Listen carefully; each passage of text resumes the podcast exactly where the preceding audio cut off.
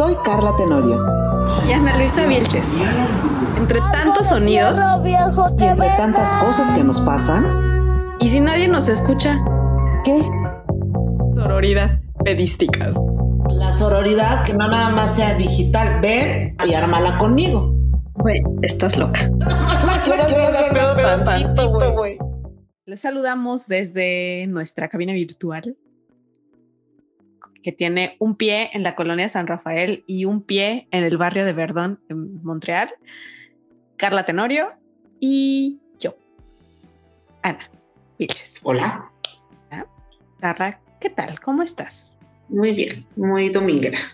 Ay, ya sé, muy domingo. Yo con mi dolor de cabeza. Porque aquí no bebo vino dos horas antes de grabar. Ya sé, hasta chapitas tengo, mira. Yo estoy esperando beber vino ahorita que empiece Luis Miguel para.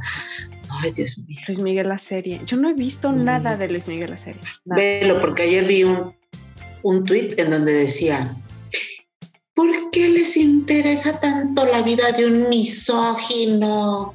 Una feminista, que de eso es de lo que vamos a hablar un poquito. Ujú. ¿Por qué les interesa tanto la vida de un misógino como Luis Miguel? ¡Asco! O asca, porque incluyente. Entonces yo Asque. dije, por- asque. Entonces dije, porque la vida de los misóginos es la más interesante del mundo. ¿No? En eso tienes un punto. Pues claro, ¿quién quiere ver la vida de alguien recto De y un hombre respetuoso e incluyente, porque habría de importarnos. incluyente, ¿Qué me habría de importar, no? Pero entonces aquí ya van a decir, ah, claro, elevando el machismo y empoderando, ¿no? Empoderando. Y vuélvanos a nosotros las mujeres sumisas nuevamente con estereotipos como Luis Miguel de camisa Versace, piel perfecta, Qué sin mal le cayó la moda a Luis Miguel en ese sentido, eh. Qué, qué mal se veía. Él y Julián Álvarez se visten igual, ¿no? Ahora. Sí, sí, sí. Y Palazuelos, Es verdad, es verdad. y ahora Maluma, baby. Ay, Maluma Baby. Ay.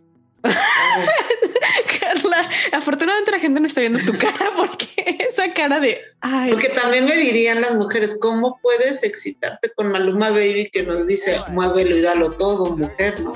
no, espérate, yo, yo estoy en ese club también. Sí, sí. Yo estoy en el Y club no de- puedo decir en este Trátame mal, capítulo- Maluma Baby. Eso te- pero no lo puedo decir porque ya está muy mal todo lo que vamos a hablar ahorita. ¿De qué vamos a hablar?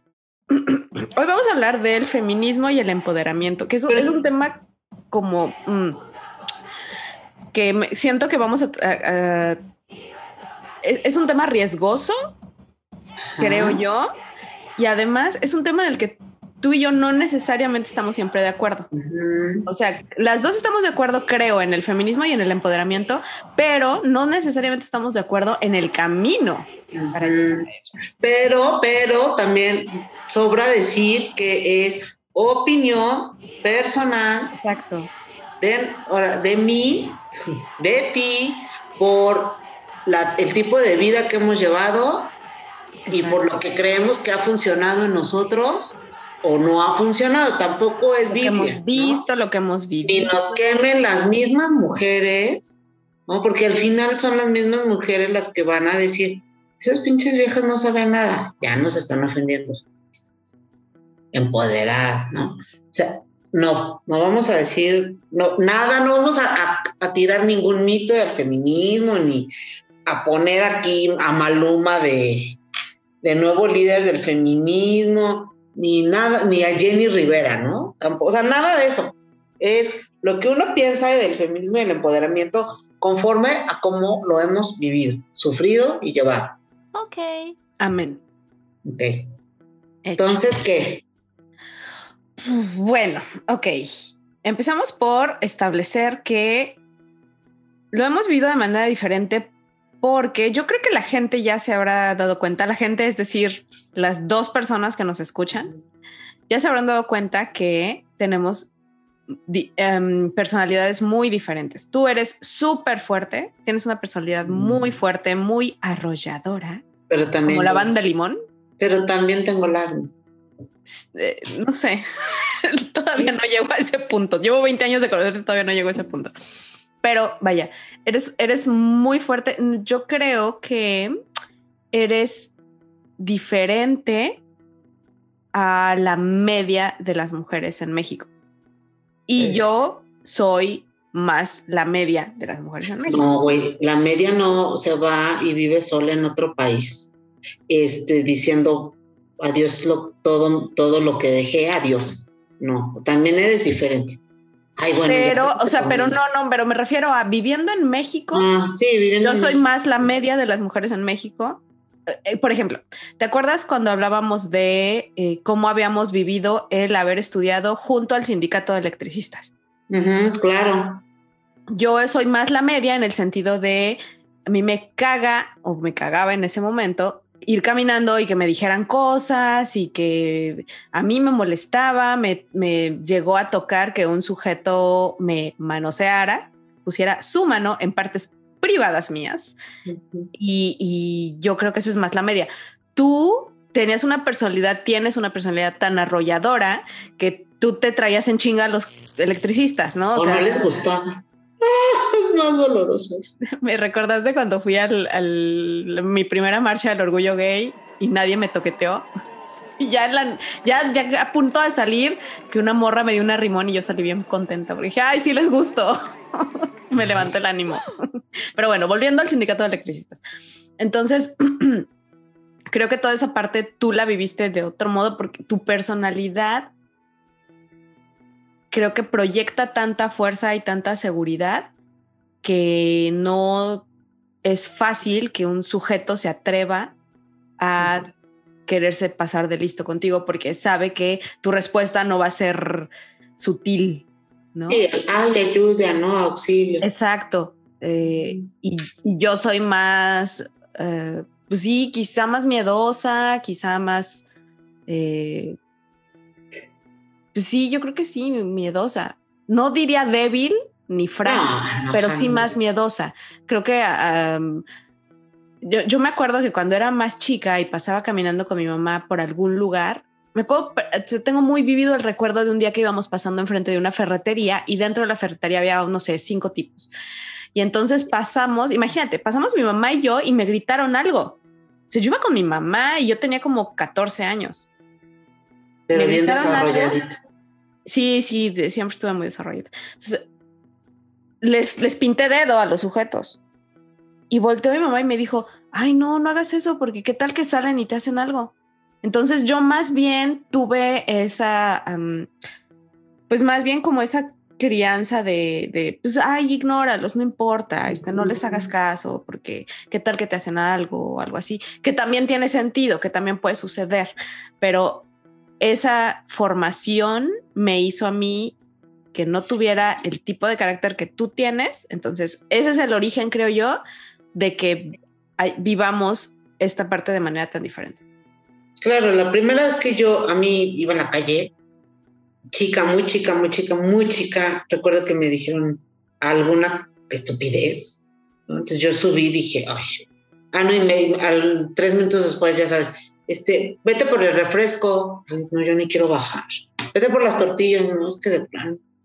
Y entonces aquí ya sabes que, ay, no, ahorita, ay, pues estás siendo tonta, o sea, tú no quieres ir, no es que sí quiero, pero estoy muy chica y aparte hay un tipo de abajo que me está molestando, que ya me dijo cosas. ¿Qué te dijo? No, pues cosas. ¿Y qué le dijiste tú? No, pues nada, como que me da miedo. A ver, pues baja y dile que eres mi sobrina, como que te estás diciendo cosas, ¿no? Ay, pero si se me quiebra la voz nada más de decirle, aquí nadie te puede andar haciendo nada. No busques pretextos para el refresco. La coca. Ah, no, pues sí, ahí voy. Y mira, bajé yo, como que dije, sí es cierto. O sea, yo decía, yo hasta veía su mano, veía mi cuerpo, decía, no, si estira su mano no me alcanza. No, ni más, si me alcanza, corro, ¿no? Pasó. Y otro día alguien me dijo una también, no sé, ni adiós chiquita, mamacita, no sé cuánto. Y me volteé y le dije, ¿tú me conoces? El señor, no. Entonces, ¿por qué me dices así? ¿Me conoces? No, no, no, cálmate. Ah, bueno, pues no. Ah, porque además es eso, cálmate. Ajá. Y yo, no, no, no, no me calmo. Me estás diciendo cosas. Guay. En el centro, en el centro me dijeron, y no me calmo, pendejo, no me calmo, no me calmo. y tú no sabes con quién te estás metiendo. no me voy a calmar, no, esto no. Entonces se quedó pensando, o sea, se quedó, ¿cómo se sacó de Y otro día, fui y le dije a un señor que yo sabía que su hija era mi amiga. Fui y le dije, oye, señor, yo solo le pido que usted a mí no me vea ni me haga ni, ni me hable. porque su hija tiene la misma edad que yo y mi madrina vive ahí enfrente y lo conoce. Ay, no sabía. O sea, fíjate, entonces ya me empezó a respetar porque teníamos conocidas en común. Pero no, pero no por no, ti. No por ti. Exacto, si hubiera sido una hija de vecina. Conoce a su hija. Pero sí tuve que ir a decirle, oiga, nada más le recuerdo, ¿eh? Ah, sí, está bien. Entonces ya volteé para otro lado. Sí, claro. Y desde ahí empecé a decir, no, a mí nadie me va a andar volteando, ni tocando, ni nada, y justo es eso. ¿no? Ah, el a mí no. Sabes, yo creo que yo recuerdo dos veces en las que les volteé así, les respondí. La primera vez cerca de casa de mis papás, iba caminando, un tipo me dijo, no sé, ni, ni me acuerdo, y volteé y le, o sea, pero, pero son de esas veces que te salen de las tripas, o sea, ni siquiera lo piensas como, ah, ese tipo me dijo algo, le voy a contestar. O sea, me salió de las tripas, volteé y dije, ¿qué me dijiste? Y volteó, no, no, nada, nada. Dije, o sea, ni siquiera tienen los huevos. Porque además yo pensaba, pero ¿qué esperan que, que les respondas o qué, es, qué esperan al decirte una cosa en la calle? Que, que voltees y digas, ay, gracias. gracias. Nadie me había chulado de esa manera. Toma mi número telefónico, por favor. Quiero ir al cine contigo. O sea, y la última. Sí, y vivieron felices para siempre. Exacto. Y, y la Después de un qué ricas nalgas. Ajá, ay, me flechaste. Gracias. me presta flechó. muchísimo que me diga alguien así en la calle. No. Eso díseme- dímelo ya cuando lleve- llevemos una relación. Exactamente. Y cuando estamos en la privacidad del dormitorio. privacidad. Dímelo. Trátame como si me fueras a pagar. Como si me fueras a pagar y déjame el dinero en el buró, pero ahorita vamos a la calle. Y la última vez fue chistoso porque fue la primera, después de la primera vez que vine aquí, después de vivir, viví seis meses en Montreal y regresé a México. Entonces iba al banco un día, whatever, eran las dos de la tarde, algo así, y paso junto a un tipo y me dice adiós chichona, Oh, gross. porque además ese ha sido siempre mi superpoder, ¿no? Y yo ya no estaba acostumbrada a eso, porque aquí la gente nadie, nadie te dice nada en la calle. Es más, casi creo que a uno le dan ganas de silbarles o decirles cosas a los albañiles, güey. General- Generalmente están guapísimos. Entonces tú vas en la calle como, uy, adiós. Pero nadie te dice nada, nadie. Entonces yo ya no estaba acostumbrada y me dice eso y volteé y le grité, que, ¿qué me dijiste?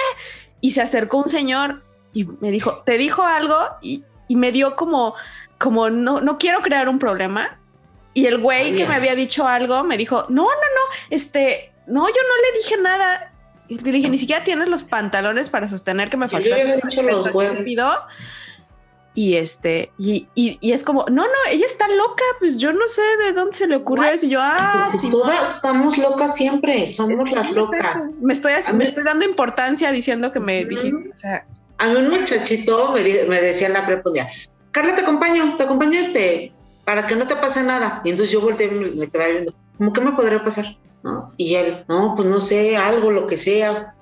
Y yo justo decía, ¿qué? ¿Quién se va a andar atreviendo a hacerme algo a mí? Nadie, ¿no? pero ¿sabes qué es lo peor que sí puede pasar? O sea, Claro que sí puede pasar. sí puede entonces vengo con el tipo platicando, pues el, por el lado derecho se me mete un tipo y me medio jala, ¿no? como que me medio toca de la- el gordito del brasier. Además, se atrevió a tocar el el gordito. gordito del brasier, el pito del brasier. Entonces le digo, oye, ¿qué te pasa? Que lo avienta una, este, como a la cortina. ¿Qué pasa, cabrón? No me toques, que es que te va. Y mi amigo volteó y me dijo, ay, ¿qué te pasa, pobre tipo? ¿Qué, qué te hizo? Y yo, pobre tipo, me tocó. Entonces me dijo, ¿qué te tocó? Y yo, por aquí. Gordito, que es lo peor que me pueden Gordito, tocar. ¿no? Entonces me dijo, ay, Carla, ya déjalo ir. Entonces le dije, "Ca- ya sabes, se, se me zafó de las manos el güey. Y yo, ay, cabrón. Entonces me dice, oye, Carla, bájale ya. Entonces me le quedo viendo y le dije, ¿Para eso "No, veniste, baja". cabrón? Ajá, le dije, ¿A pues eso eh, vienes? a acompañar para que me defiendas. Y me dijo, bueno, ya, pero relájate. Y yo, puta madre, o sea, ¿sabes? Pero mi coraje no era de, ay, me sentí embarazada, ¿no? Me sentí violentadísima. Me enojó tanto que este no se metiera, ¿no? En, este, en ese momento dije, ¿por qué se metió? Si a eso viene. ¿no? Exacto. Sí. Y eso, lo, como tres, cuatro días después, en la misma prepa, había un niñito, eh, Erwin, este, que me, que me molestaba, pero yo ya no quería problemas. Y yo decía, no puedes pensar que yo nada más ando construyendo problemas. ¿No? Y Eras muy repente, joven todavía. entonces yo dije, ¿qué, qué hago? Es que lo veo en las tortas y paso, Se sentaba en las tortas con periquerita, ya sabes. Y paso y me dijo, ¿qué pasó, Tanario? Este, ¿me pagan las tortas o no sé qué, no? Pero una cosa así como leperada. Volteó, le dio un loquetazo y lo tumbé de la silla. Entonces sus amigos de atrás, oh, cálmate, loca, cálmate, ¿qué? ¿A quién más le voy a romper la madre, ya sabes? Yo, furiosa. Y el tipo ahí fue a la dirección, me, me, me acusó. Y me dijo el director, ¿tú le pegaste? Sí, ¿por qué? ¿Qué te hizo? Me molesta. ¿Qué te hace? Pues me grita, me hace, me deshace, me, todo el día está molestándome. ¿no? Y la mamá llegó y me dijo, ay, es que cómo es posible que a ti, que a ti, a ti te dijo, o sea, como, ¿a ti? Sí, señora, no necesito ser sueca para que este hijo de la chingada me, Me falta el respeto, ¿no? Ay, bueno, vámonos, o sea, se lo llevó muy indignada, la señora muy indignada. Y ya, pues obviamente se enteraron de mi escuela y todo, ay, qué bueno, le rompiste el hocico a este tipo, ¿no? Y, pero yo tampoco lo tipificaba o lo, lo clasificaba como acoso, ¿no? Yo, yo lo, lo ponía como un güey que jode, ¿no? Ujú, ujú, Que siempre hay un. Hoy lo veo así, hoy, y, pero hoy lo sigo viendo así a lo mejor, pero hoy ya tienen otros significados y otros significantes esas, esas acciones. Es que ya creo que ya se le dio el peso y la importancia que tiene que nos pasen esas cosas. Porque es, es ahí está la diferencia. Lo que me decía mi mamá era como de, ah, pues ya déjalo, o sea, ignóralos, porque es como un, un, un punto de resignación, como, pues es que así es, ¿no? Eh, el mundo es así, eres mujer y, y es normal que te digan cosas, ¿no? O sea, como, sí, como resignación de, pues sí, así es. Sí. Eh, y ya no, o sea, ya no, fin- finalmente no, de- ya no se- debemos de permitirlo. Pero ¿sabes qué, Ana? También hemos llegado a los extremos, ¿no? Yo la otra vez leía que alguien decía, es que no puede ser que yo vaya al mercado ruedas y me digan güera, me digan guapa, me digan bonita. También estamos cancelando Sí, sí, creo, todo. sí creo que se está yendo un poco hacia el otro lado y yo vivo en una sociedad a la que ya se le fue del otro lado.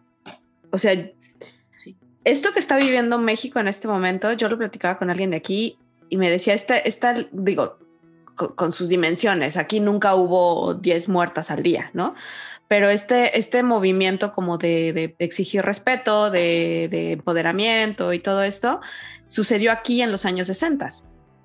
Así es. Entonces, te puedo decir cuál es el resultado de toda esta evolución que, que tiene eh, la, la sociedad en ese sentido.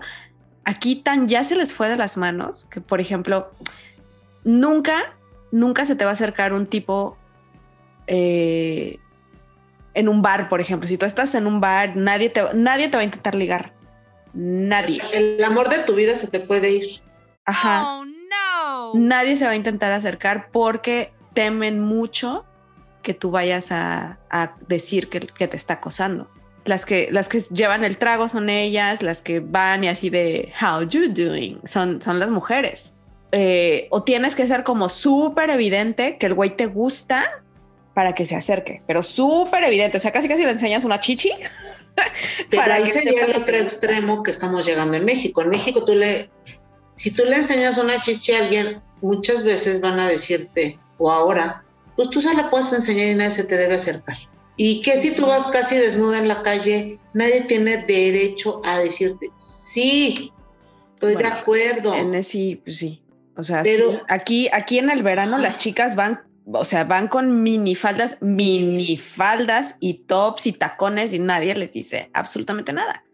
Y, y está Que- y así debe ser, pero vuelvo, vuelvo a lo mismo de que te decía, eh, sí, que lo del mercado me extrañó mucho, ¿no? En México todos los que conocen, ¿no? Todos los que conocemos los mercados, de marchanta, güera, preciosa, flaca, este, corazón, cielo, güerita, Mi amor. hermosa, mi amor, mi vida, ¿qué le doy, corazón? Es una dinámica, es una tradición, y muchos me van a decir, o muchos me van a decir, "Ah, es una tradición que nos hace menos y no, no, yo Carla creo, yo cuando voy, para empezar yo voy saludando a todo el mundo y le voy diciendo, hola güero, hola corazón, hola mi amor, hola mi vida, ah, ah". y ellos me responden de la misma forma, no me siento agredida, no me siento acosada, ni no me siento pinche obligada a comprarle el jitomate al que me diga mi amor, ¿no? Pero aquí ya se pasó, ya se les está pasando el tema, ¿no? Este, sí, que los chiflidos, me queda claro, tampoco te tienen que chiflar, ¿no? Pero estamos cancelando o estamos eh, poniendo todo en negros, todo es tan malo, ¿no? Que pudiera y que pareciera que los hombres son nuestros enemigos. eh, y yo lo escucho ahora con, con personas que asesoran sobre este tema y que me da de pronto un poco de temor que sean las que asesoran a las mujeres violentadas y que de repente les digan, pues es que tú eres la víctima, eres la tonta y eres la que debe ahora salir adelante porque tienes un macho misógino, tata, y tú, espérate, no. Y te voy a decir un caso hace dos días. Señora, se está divorciando, se dan un agarrón, se dan un agarrón. Palabras. Vete a la casa, no me voy, me sacas, tan tan, lo que sea. Ah, pues voy a asesoría, ¿no? Entonces va a esta asesoría. Y la asesoría es, saca tu, al cuate de la casa, quítale la casa, porque entonces mañana viene y te hace, te deshace. No, no, no, pero yo lo que quiero es ya casi, casi tranquilidad, porque si está loco y no lo quiero en mi vida. Por eso, pero mañana va a venir y te va a hacer esto, y entonces ahora tú, sí la blindaron, ¿no? La blindaron, pero ella salió al final, saliendo así de, güey, no me he dado cuenta de lo tonta Mi que vida soy, está en riesgo. Ajá. Ajá, y, y entonces cuando le dicen las otras amigas, oye, ¿y si Juan López es capaz?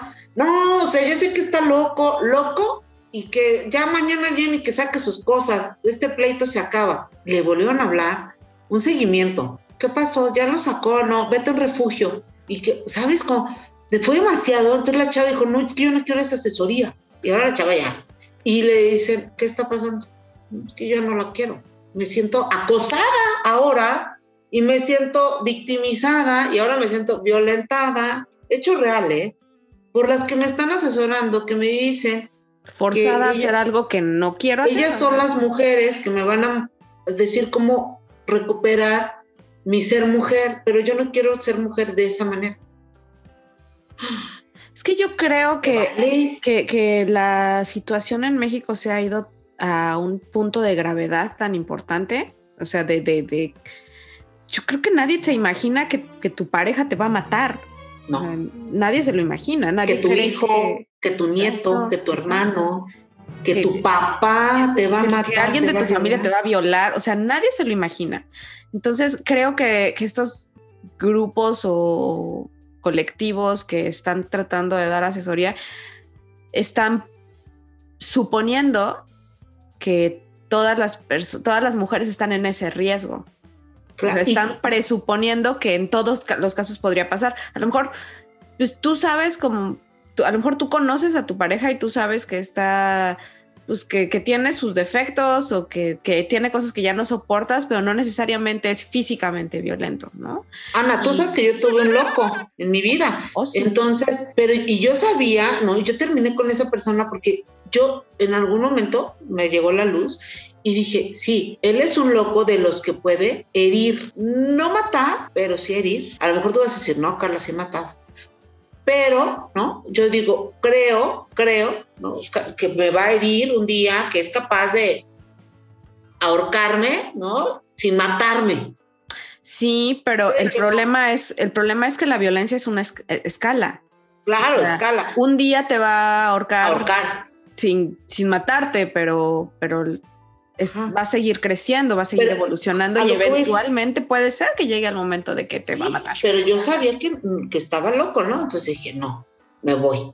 Pero, lo, pero hay gente que, que, que ya de plano, o sea, estos asesorías que yo veo, etiquetan, ¿no? De inmediato a todo el hombre. Y no está bien. Sí, es, es que ese, ese es el problema. Están actuando como si todos los casos ya estuvieran en ese nivel de violencia. ¿no? Y yo sí creo que el, el tema de las ase- asesorías está como en la línea. Todas las mujeres somos susceptibles a, ¿no? Así te cases con el santo más santo, Claro. se enoja un día y, ¿no? Pero igual las mujeres, si te casas con la mujer más tranquila del mundo, te va a llegar un día en que te agarras sartenazos, ¿no? Sí. Este, claro. Creo que de los dos lados obviamente se hace más evidente porque pues, no abres el periódico y, y lees hombre violado, ¿ah? No abres el periódico y ves mujer, hombre descuartizado. No. Son mujeres. Sí, pero no, generalmente no es su pareja. Exacto, ¿no? Este, no, o no es la hija, ¿no? O no fue la mamá, o, o no te dicen probable, o a lo mejor no sabemos, y, los, y, y es lo que callamos los hombres, ¿no? Porque yo también conozco hombres madreados por las mujeres Claro. que dicen mejor me callo.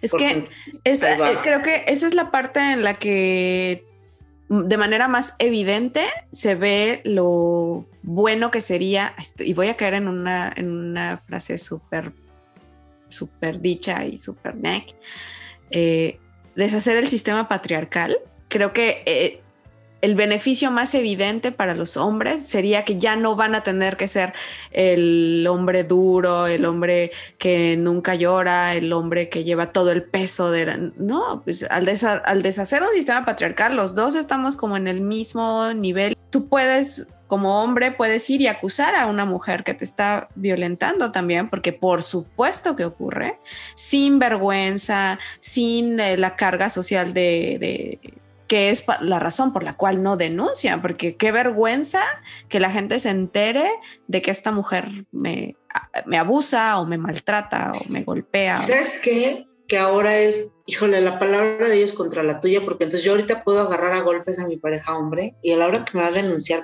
yo le voy a decir, sí, pero es que él me levantó la mano. Y entonces yo creo que ahí también, y entonces desde voltean me dicen, ah, claro, la mujer. Sí, seguro fue porque, no, hay que darle la razón a la mujer, ¿no? Creo que hay muchos que, de pronto caen en eso, en los vicios, se va a abusar, ¿no? Se, se de, pro- de pronto se, se abusa de esta, de, pues yo le llamo nueva, nuevo, nuevos sistemas o nuevos blindajes hacia la mujer, no sé cómo, cómo referirme, pero que de pronto sí ya se, se está cayendo en este exceso, y me van a decir, exceso es que nos maten, sí, también. Pero los hombres no son nuestros enemigos, no todos los hombres son nuestros enemigos. No, creo que no. No todos los hombres hacen eso. Este, no. y eh, sí, to- todos, a ambos lados somos susceptibles a ser violentos y violentados, seguramente, ¿no? Pero no podemos seguir teniéndole ni miedo a los hombres, ni odio, ni rencor, ni a veces ni siquiera te han hecho nada y ya traes la bandera del mal, mal puesta la bandera del feminismo, que a mí los hombres no me han hecho nada, pero pues pinches güeyes por si acaso, ¿no? Porque me podrían hacer. Pero podrían, No. ¿Sabes a mí qué me preocupa? Efectivamente, como estás diciendo, que este exceso, obviamente, obviamente es un exceso que, que- que maten a las mujeres. Obviamente, o sea, eso ni siquiera es un punto de discusión. Sí, A mí lo que me preocupa mucho, y lo entiendo, pero me preocupa, que solamente digas, fulanito me abusó y sea como, como si ya eso fuera un caso juzgado. O sea, como, ah, si yo digo que alguien me abusó, ya está. O sea, no tengo que demostrar nada, esa persona no tiene derecho a defenderse, nada. Si yo dije que me abusó, me abusó, punto y se acabó. Me preocupa porque, porque sé que sé que seguramente, porque con- hay seres humanos locos, hombres, mujeres, que, que son capaces de, de, de- de mentir y, Y destruir la vida de otra persona.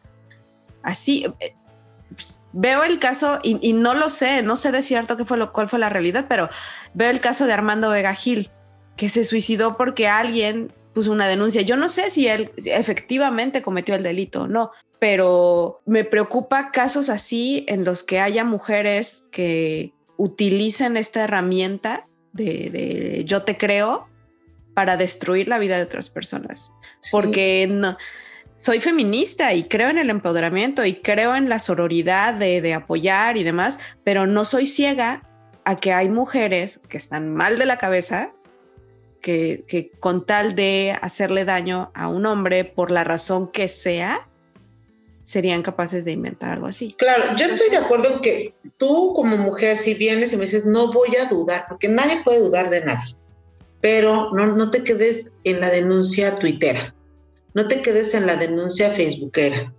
¿no? Hay personas que se han suicidado, pero en el tema de, se va a quedar en redes y a lo mejor voy a dar de baja ese güey o le van a mentar cien mil veces la madre. Ve más allá.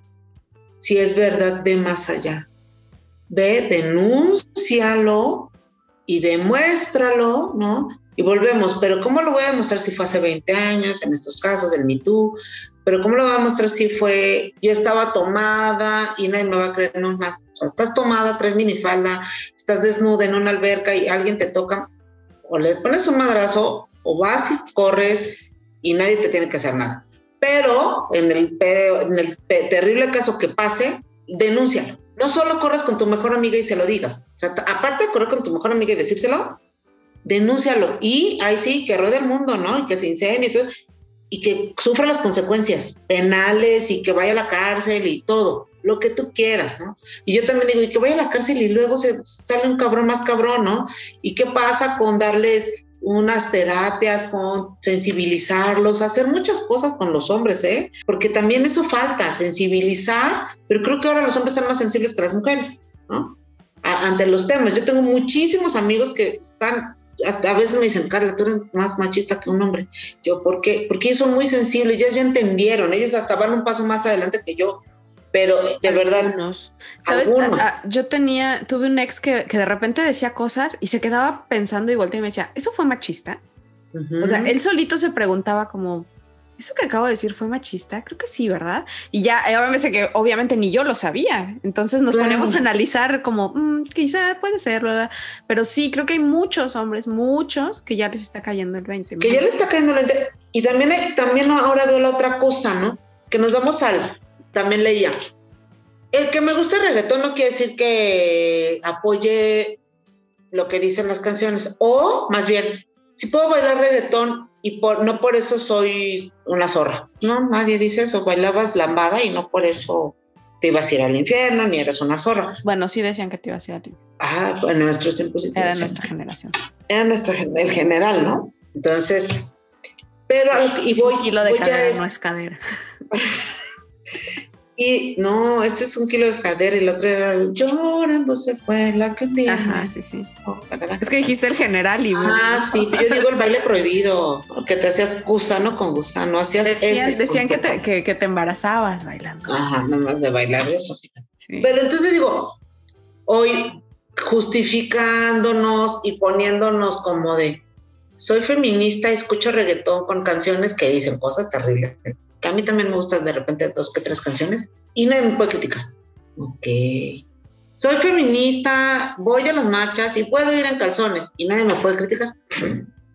Soy feminista y escupo un hombre y nadie, o sea, ¿sabes? Bueno, lo de los calzones en las marchas yo sí estoy de acuerdo. Y tú dices, o sea, la gente anda, eh, se hace una marcha en bicicleta desnudo. Desnudo. Pero bueno, lo mismo, o sea, nada. ahora resulta que puedes hacer todo con la bandera del feminismo o con la bandera de ni una más. No, porque entonces caemos en otros vicios y caemos en otras cosas que no debe ser, ¿no? Mi punto también es, Ana, siempre decimos, yo he ido a las marchas y voy, voy muy bien acompañada y voy pensando, analizando, hasta reflexionando y pienso, ¿por qué seguimos marchando? Ya no deberíamos de marchar. ¿Por qué seguimos discutiendo que debe haber un respeto a la mujer. Esto ya debería estar por sentado. Claro, esto ya. O sea, ¿por qué sigo marchando?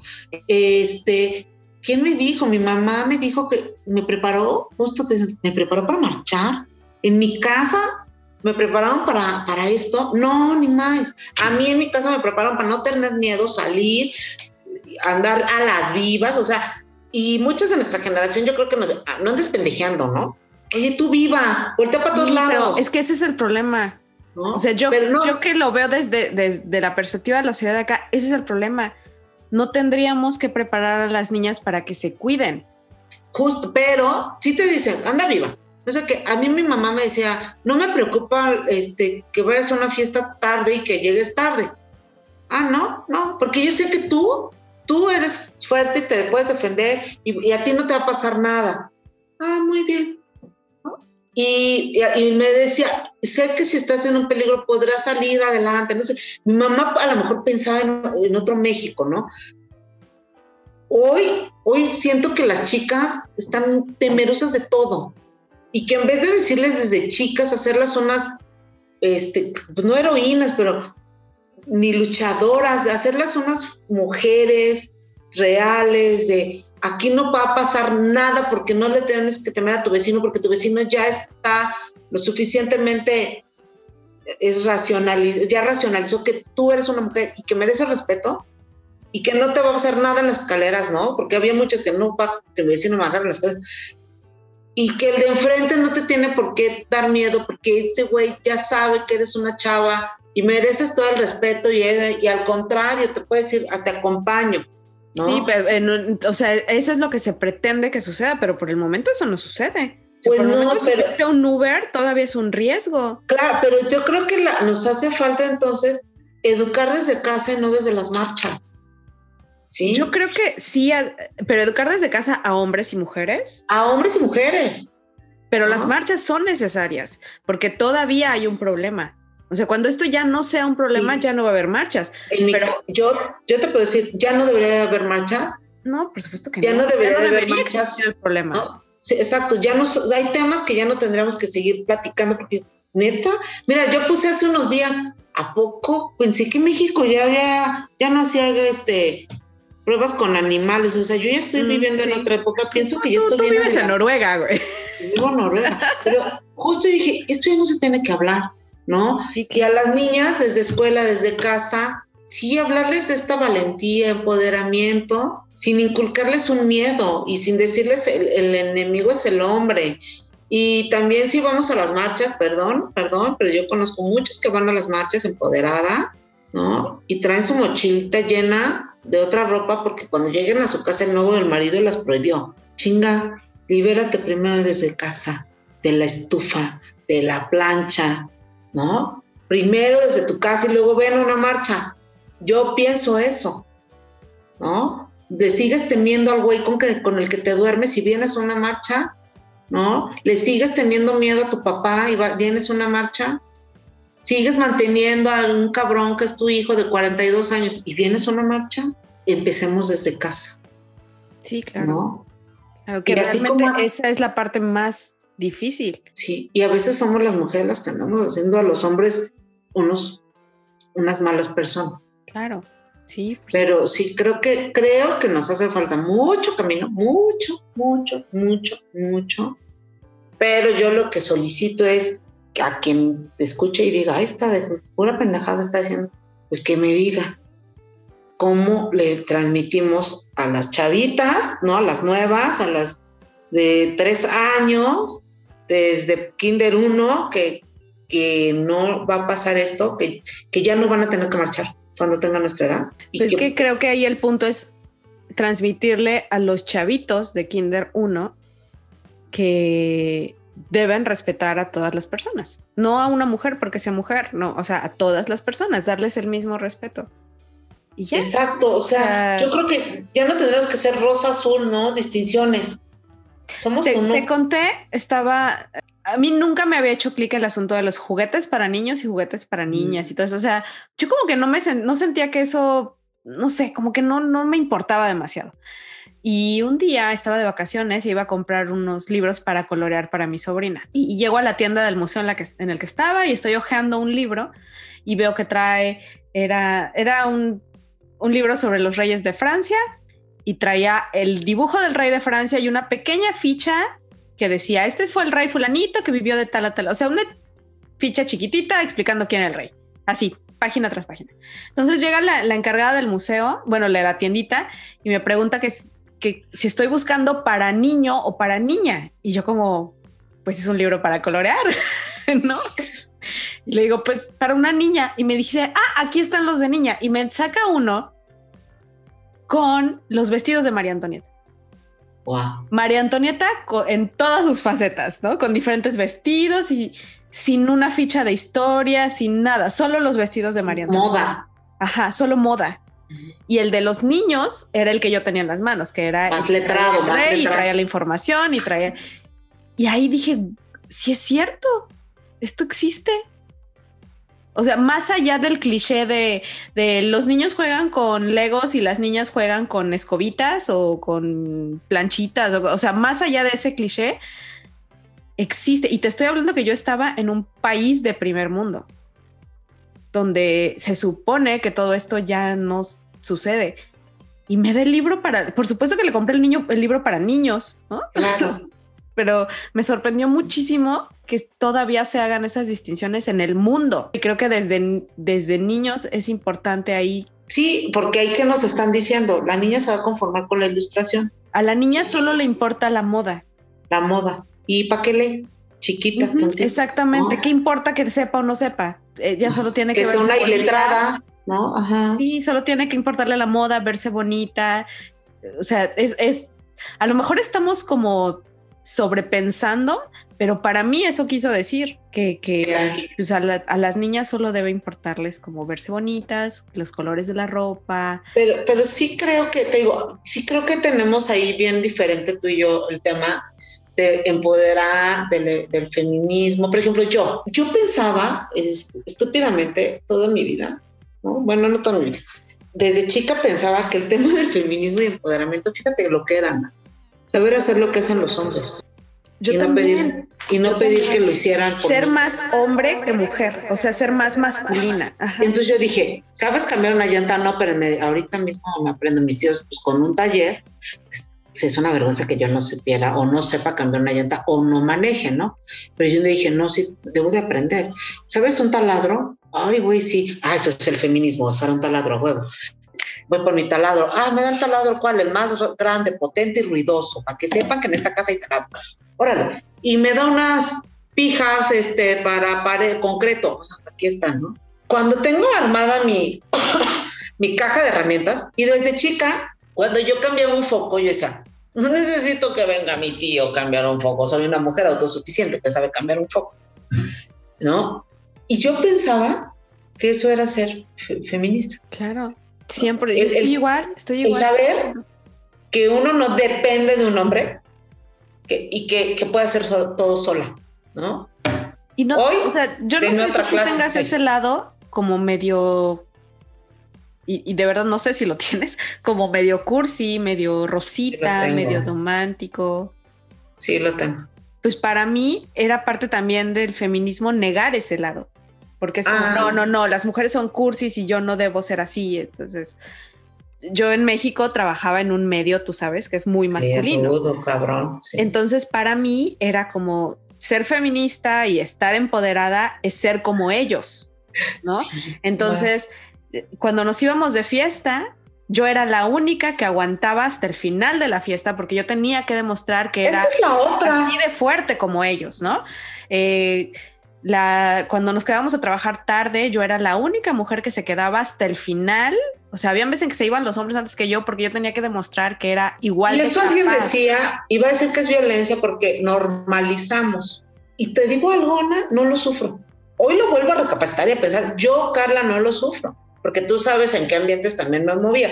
Pero, eh, por ejemplo, cuando yo trabajaba en todo el tema de producción y que traía yo 30, 40 chavos, ve, 15, 10, de lugares bien cabrones, ¿no? O sea, cabrones me refiero que todo el mundo dice, ay, yo iba a Chalco por ellos, ¿no? iba a Tláhuac a recogerlos y ya, ya que teníamos el grupo, vámonos a tal lugar a trabajar. Y cuando yo hablaba con ellos y yo más y entendía más o menos cuál era la carga y si necesitaban tierra, ¿eh? ay, es que aquí, aquí necesitamos la tierra, claro, la tierra. Y, y, y podía saber un poquito lo que hacía. Pues claro, soy una mujer bien empoderadota que trae atrás de ella 15 hombres que trabajan con ella, ¿no? y que aparte trae el dinero que les, yo les pago un sueldo. Ah, pues sí, creo que estoy haciéndolo bien con el empoderamiento, ¿no? Palomita. Y cuando yo era también chica, pensaba, y lo sigo pensando, que una mujer para mí, para mí, bien empoderada, es mi mamá, ¿no? Que crió a dos hijos sola y que estudió, que se echó a correr en vez de caminar, ¿no? que mantiene una familia, que siempre ha sido madre de familia o este, cabeza de familia. familia. Yo decía, claro, y mi mamá aparte yo la veía de traje sastre, güey, entonces para mí eso era más. No decía, Ponerte ah, un traje sastre es sinónimo Ajá, poderoso. yo veía a mamá y decía, ah, trae traje sastre y tacón del 5, pues sí, ¿qué más empoderación, empoderamiento quieren? ¿No? Sí, sí, yo tengo una mamá así. Entonces yo pensaba que eso era empoderamiento. Yo pensaba que eso era parte de ser femini- de, de, de, de, que el feminismo era no, no, no es que no necesitemos al hombre, creo, sino yo sé hacer lo mismo que tú, ¿no? Y no es que no tenés, yo lo sé hacer. Es que es tan fácil, ay, pues mejor yo lo hubiera hecho si yo lo sé hacer, ¿no? Entonces creo, o pintar, ¿no? Tu casa, o, o enyesar, resanar. Yo me siento muy orgullosa de saberlo hacer. A lo mejor me dieran muchas feministas muy radicales, pues no necesitabas, no sé. Ahí es, que cuando ¿sabes ya me confundo y me vuelve loca. El problema es que se crea que, eso- que esas cosas solo las hacen los hombres. Claro. O sea, el problema es, yo, yo puedo decir que de manera mu- muy deliberada habían cosas que yo no quería hacer, pero las hacía para demostrar que yo era, que, que era igual que los hombres, para que no se burlaran de mí por ser mujer, ¿sabes? Y creo que el chiste de todo esto no es ese, el chiste es que yo pueda ser mujer como soy, que, que, podía, por ejemplo, un día estábamos en una comida, en un zoológico, ¿no? Y el dueño del zoológico estaba comiendo con nosotros y le pareció muy divertido sacar animales. Y entonces estábamos comiendo y alrededor de la mesa había un puma que llevaban pues como con bien am- amarrado y lo que sea, pero había un puma caminando alrededor de nosotros, lo cual no era una buena idea tampoco. Llevaban una serpiente, Aquí en México, sí, ay, güey, llevaban una serpiente mm, grande, yo creo que fue, fácilmente medía un metro y medio, dos metros la serpiente, pesada, por supuesto. Y conozco una de esos. tarántula, yo tengo mucho miedo a las arañas, mucho, mucho. Entonces, en cuanto vi la tarántula, como que me levanté, me hice güey, me fui hacia el otro lado, lejos de la tarántula, pero para no demostrar que, que, que, que era débil, agarré la serpiente. No. Y hay, creo que por ahí había alguna foto de mí agarrando la serpiente y no era que yo estuviera disfrutando la experiencia, no me dan miedo las serpientes particularmente, pero no era una experiencia que yo estaba disfrutando, no era algo que yo quería hacer, pero lo hice para, para estar al mismo nivel que los hombres, ¿sabes? Es que uno hace muchas uno yo dice, pues que, y si hago pipí parada, ¿será lo mismo? Sí me explico, güey. Si la tiro a la coladera, ah, güey, ya, ¿no? Oh, Güey, güey, güey, aprendí a escupir. ya, pues, a chiflar. así de todo el show. Yo lo sé hacer muy bien. Porque no quería ser una niña, ¿sabes? Bueno, échate dos caguamas, no vayas al baño, ¿no? Yo, aquí, de aquí nadie me para, mi vejiga es masculina, ¿no? Este, aquí en las margaritas yo prefería que se me levantara la vejiga a meterme en ese pinche baño. no, bueno, es que Ajá, estoy entonces- en lugares un poco dudosos. Entonces yo creo que sí, tanto a lo mejor yo lo malinterpreté o lo he malinterpretado durante muchos años, como que y como que ahora creo que le están dando una interpretación diferente con la que no estoy totalmente de acuerdo. Y no estoy negando los, las muertes, no niego los asesinatos, no niego los abusos y no niego que yo también en las noches cuando voy leyendo Twitter o Facebook, a, a veces es obituario femenino y también te enojas y te encabronas y lloras, ¿no? y dices que y, dices que pex cómo lo hacemos no Es que yo creo que también esta parte de validar la manera en la que tú quieras vivir tu feminidad es parte de... pero ahora la tienes que validar ante las propias mujeres Ana. No, no, pero me refiero a que las, a, a que todas tengamos esa, o sea, que creo que el feminismo tiene más que ver con respetar y respetar implica también respetar que otras mujeres no piensen como tú. Creo que el, fin, el fin último, todas estamos de acuerdo, que es que no maten más mujeres. Creo que en eso todas estamos de acuerdo, pero la manera en la que tú quieras vivir tu feminidad, creo que eso cada quien tiene que respetarlo. O sea, a mí me, yo tengo mi caja de herramientas también, pero mi caja de herramientas son rosas, mis herramientas Mm. son rositas. Por ejemplo yo digo ridícula no las mías y a son mí, rosas, y a mí me encantan mis herramientas rosas y soy la más orgullosa porque además sí funcionan y he hecho todas las cosas que he tenido que hacer en mi casa con mi caja de herramientas rosa. Ujú. Sí, te digo, creo, creo que podemos pues decir, ¿no? Sí, sí, el feminismo existe, obviamente, y cada quien yo creo que lo tendría que llevar de, como dices, de la manera respetuosa, primero con, con uno como persona, ¿no? Viéndote al espejo y, y aceptándote y apapachándote, pero también si tienes algo que decir y algo que duele, apoyándote en otra persona, ¿no? Y si es algo más fuerte, saliendo y denunciando, porque sí, en la marcha solamente nos abrazamos, ¿eh? ¿No? Y, nos dolemos unas con otras. Y es horrible escuchar a las mamás que han perdido no una, sino dos personas, ¿no? Y que lo siguen buscando y todo eso. Y yo insisto, no, no quiero volver a preparar a nadie o no que hiciera yo que hay que vengan más generaciones en marchas para exigir, ¿no? Exigir un alto, exigir este, que nos valoren, que nos respeten, no.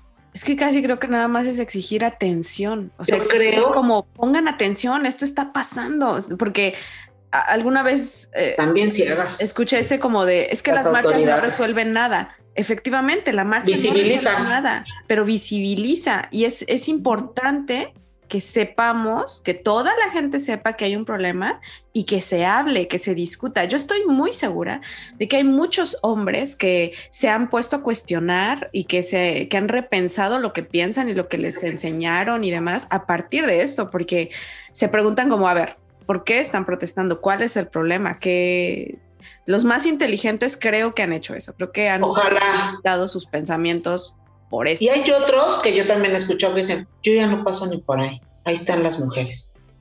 No nos tengan miedo. O sea, sí entiendo también. Somos uno con uno, Ana, porque seguramente muchas de las feministas tienen hijos y las tuvieron con una pareja que amaron en su momento, y a lo mejor me pongo romántica y digo, oye, amas a una persona, tienes un hijo con ella, no salen las cosas como quisieras, pero no es tu enemigo. No, por supuesto que no. A menos de que te haya, sido violenta, madre, claro. etcétera. Pero en, serio, yo creo que tendríamos que, volver a pensar si estamos haciendo las cosas bien nosotras. Yo, no, yo, yo también te digo, siempre me llevo la tarea de sensibilizarme más ante estos temas, ¿no? Porque me cuesta trabajo, no, no el ponerme de su lado, porque pues no, pero sí el decir, hoy es que yo lo haría de esta manera, por mi forma de ser, por mi cultura, por mi familia, hasta por mi zona, por donde vivo, ¿no? La San Rafael, que me siento segura, que creo que aquí no sucede esto. Y si sucede, creo que podemos solucionar. No sé, creo que cada quien lo vive de diferente manera, pero al final, ¿no? Todas somos una. Yo creo que sí es necesario que, que se haga. Bueno, tú sabes que mi, mi ex marido es francés. Los franceses tienen una cultura de que a ellos no les gusta algo y salen y queman carros. Claro. Les vale pito. O sea, les quisieron cambiar el sistema de pensiones y salieron y quemaron carros. O sea, eh, para ellos es para nuestro de cada día.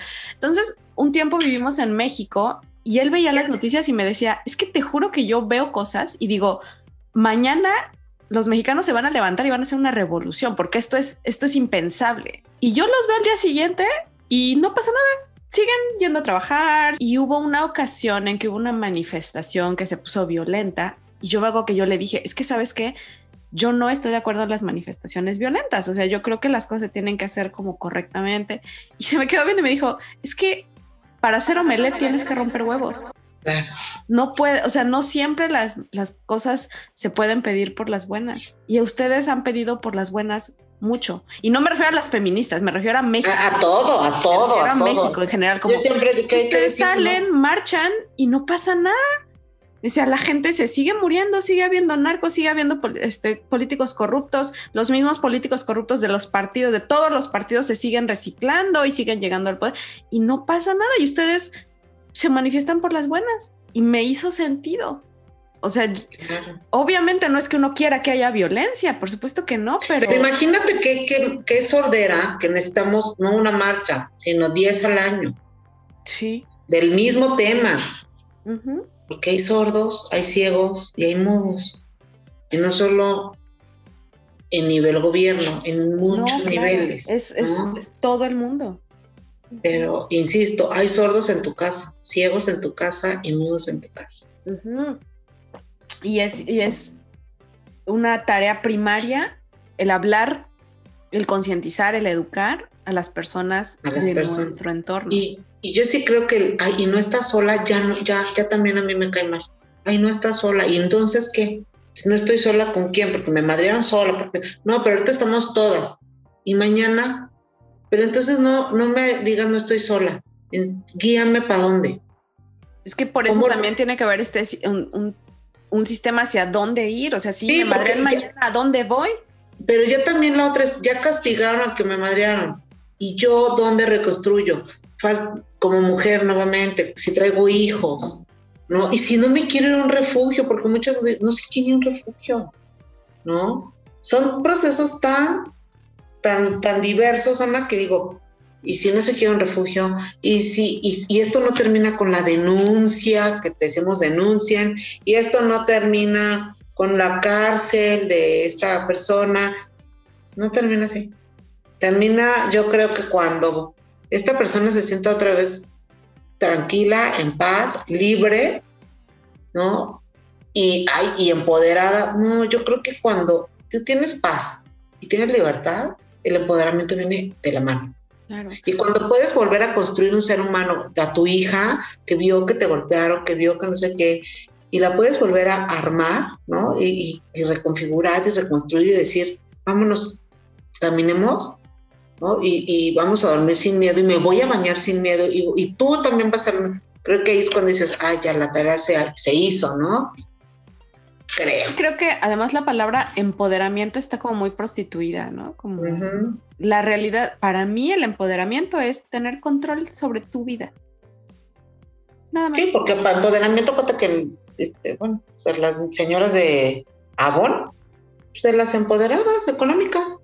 Claro, o sea, es, es que empoderarse es eso, es tener control sobre tu vida, control sobre tus finanzas, control sobre tu vida sexual, sobre qué estudias, qué, o qué trabajas, o dónde, o sea, sobre ¿Qué comes?